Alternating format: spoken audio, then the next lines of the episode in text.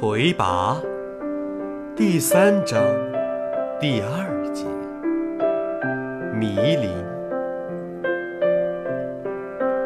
魁拔九九九年，年过五十的龙长老觉得自己将不久于人世。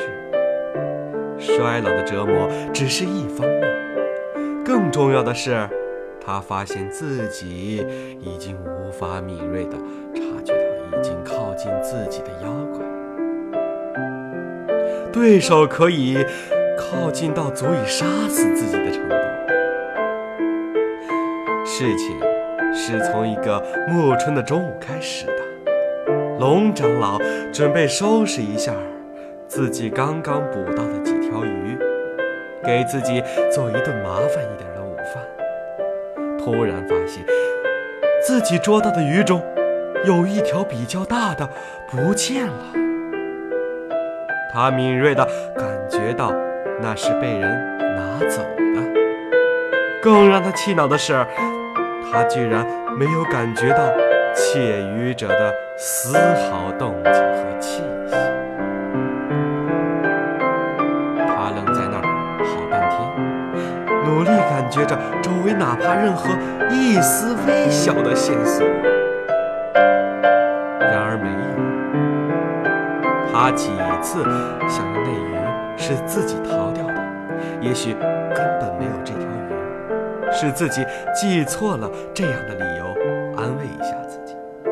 但这没有说服力。他不会记错任何事情。多年来，他已经习惯于记住发生在自己身边所有事情的所有细节。比如说，背后三步是一棵大树，打起来的时候可以靠着它保护自己的背部；左边的地不平，不容易跑过人来，长矛一直放在。右边伸手就能拿到的地方，毛尖向前。一共有三个装不同东西的提袋在旁边，离开时不要忘记拿。等等，如果不是这样，他早就没命了。他觉得这事儿很不寻常。离开时，他特别小心地。感受着四周的气息，确实没有任何异常。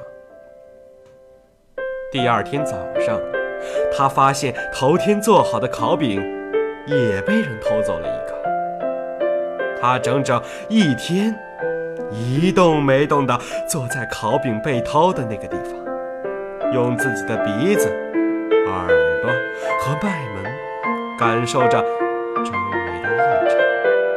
但还是什么都没有感觉到。是什么人敢做这样的事情呢？整个灵山，知道他的人都知道，最好不要靠近，以免被他误杀。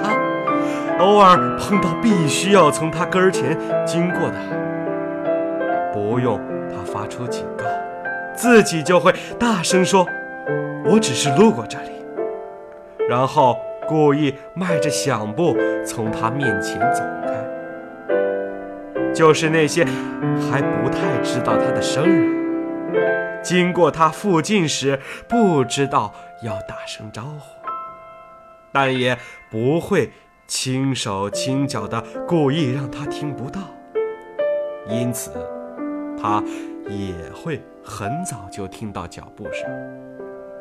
感觉到来人的气息，被他误杀的都是些轻手轻脚接近他的人，或是飞快的直扑而来的人。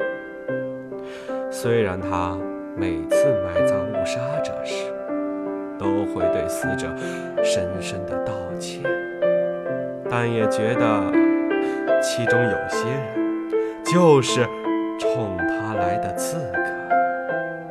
的确要杀他的人太多，而这个偷了他的鱼和烤饼的，又会是一个什么人呢？他离我已经近到可以下手了，却为什么没有动手？他想折磨我？这么说，他不是来自官方的杀手，而是来替被误杀的人找我报仇的，想让我在随时都可能被他杀死的等待中精神崩溃。想到这里，龙长老的手从长矛上松开。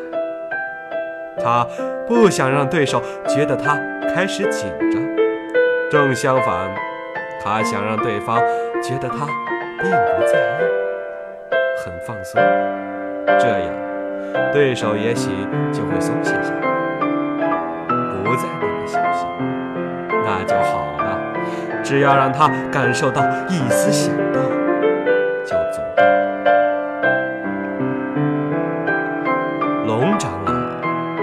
故作放松地度过了一整天。其实每一刻，他都在捕捉着周围的动静。夜里也并没有真的睡着。他故意把长矛立在离自己有一步远的地方，只等着对手一个轻微的破绽。还是什么事情也没第三天早上，龙长老再次去拿他的烤饼，更不可思议的事情发生了。他放烤饼的地方多了一个挺大的野瓜。你在哪儿？他机警地问了一句。他知道。他说这句话时，已经承认自己输了。他等于直接告诉对手，自己无法感知到他。他只想在死之前，知道他是什么人，为什么而来，为何能有如此高超的技能。他的话音刚落，就听到。一个很小很小的孩子开心的笑声，只这一声，就让他觉得世界完全变了。多少年来从没再有过的甜美，从他的心头升起。他循着声音，只一动胳膊，就把它按住。他感到这是一团软软的、热乎乎的肉。他笑了，泪水从他的眼里涌流出来。他笑了好长时间，那团肉也一直笑着，不住地往外挣脱。他松开手，让他逃走了。这次，他听到了他的脚步声，轻盈的，如同一种叫林的小动物。他闻到了他留在他手上的气味。与周围的青草的气味完全一样，怪不得他的嗅觉几乎完全失灵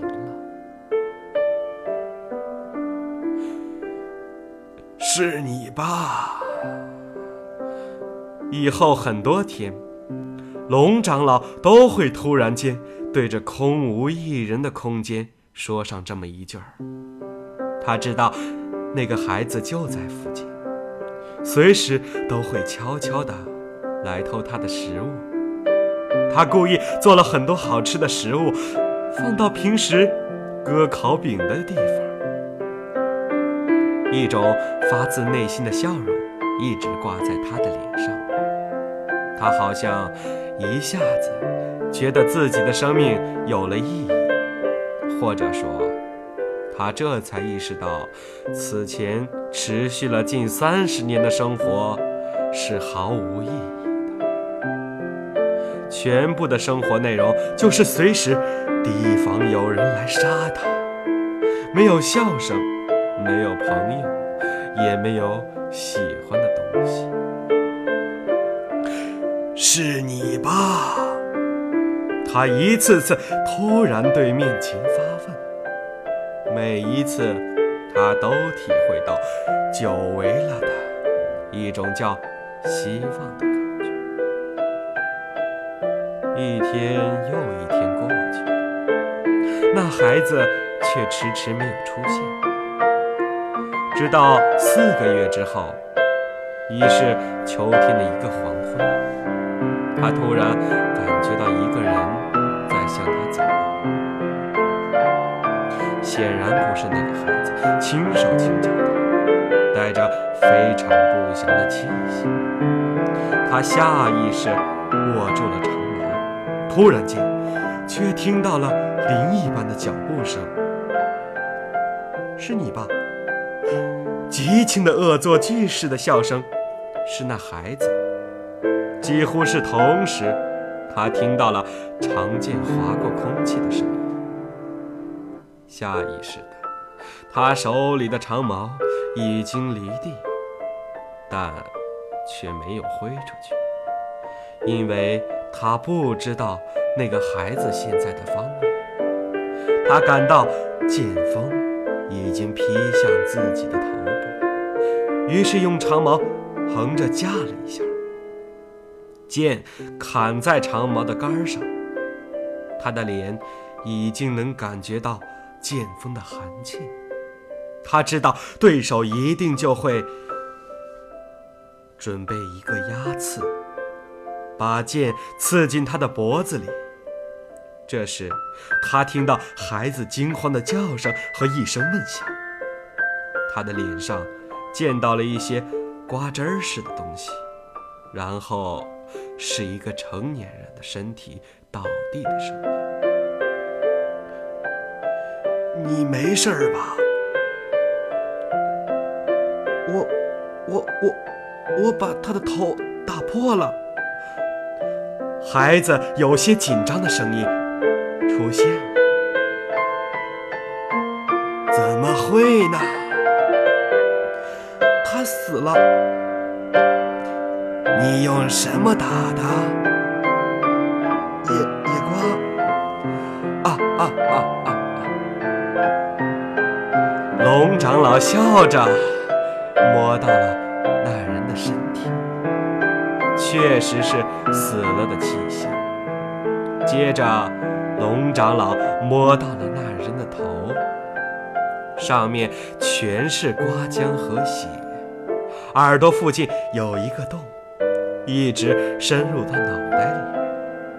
那个洞恰好是一个孩子拳头的大小。不是你打死的，是我。龙长老果断地说：“可你没有动手啊！”我动手了，是你没有看到，眼睛是不可信的。龙长老特意把长矛斜靠在墙边，你看这个。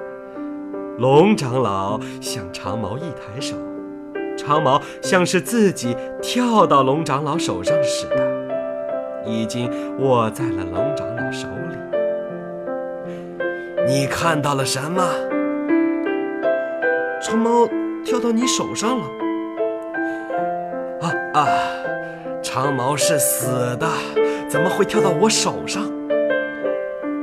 龙长老让孩子仔细看看长矛。只是我的手快，你看不出来罢了。真的是啊，哇！孩子惊叫着。可我还是要谢谢你救我。我没想到他是要杀你的，他只是说不相信我可以把野瓜放到你的桌子上。不去管他了，你看。你看这里有些好吃的，你快吃吧。孩子开始吃起来，传来吃的很香的声音。龙长老扛起刺客的尸体，走向门外。没走多远，他感觉到孩子从后面跟了上来，铃一样的脚步声很清晰。看来，只要不是他故意放轻脚步，他的脚步声还是能被听到。你叫什么名字？你叫什么名字？那孩子顽皮地反问着：“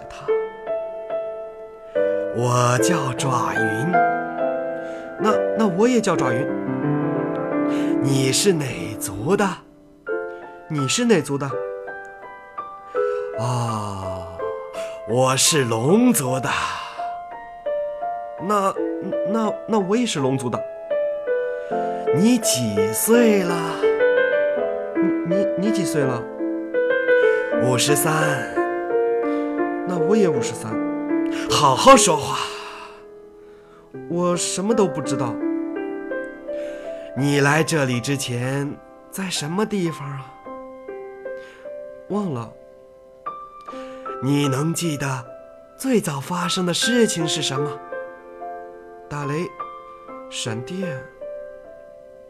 那孩子留了下来。龙长老给他做了一双小木鞋，这样他就能随时可以听到孩子所在的位置了。在近距离接触中，龙长老觉得这孩子的身量。也就相当于龙族的两三岁小孩的样子，但说话做事却像一个十岁左右的孩子。他估计，这孩子一定来自于灰妖、雾妖之类的妖部，腰部的孩子才会这样早熟。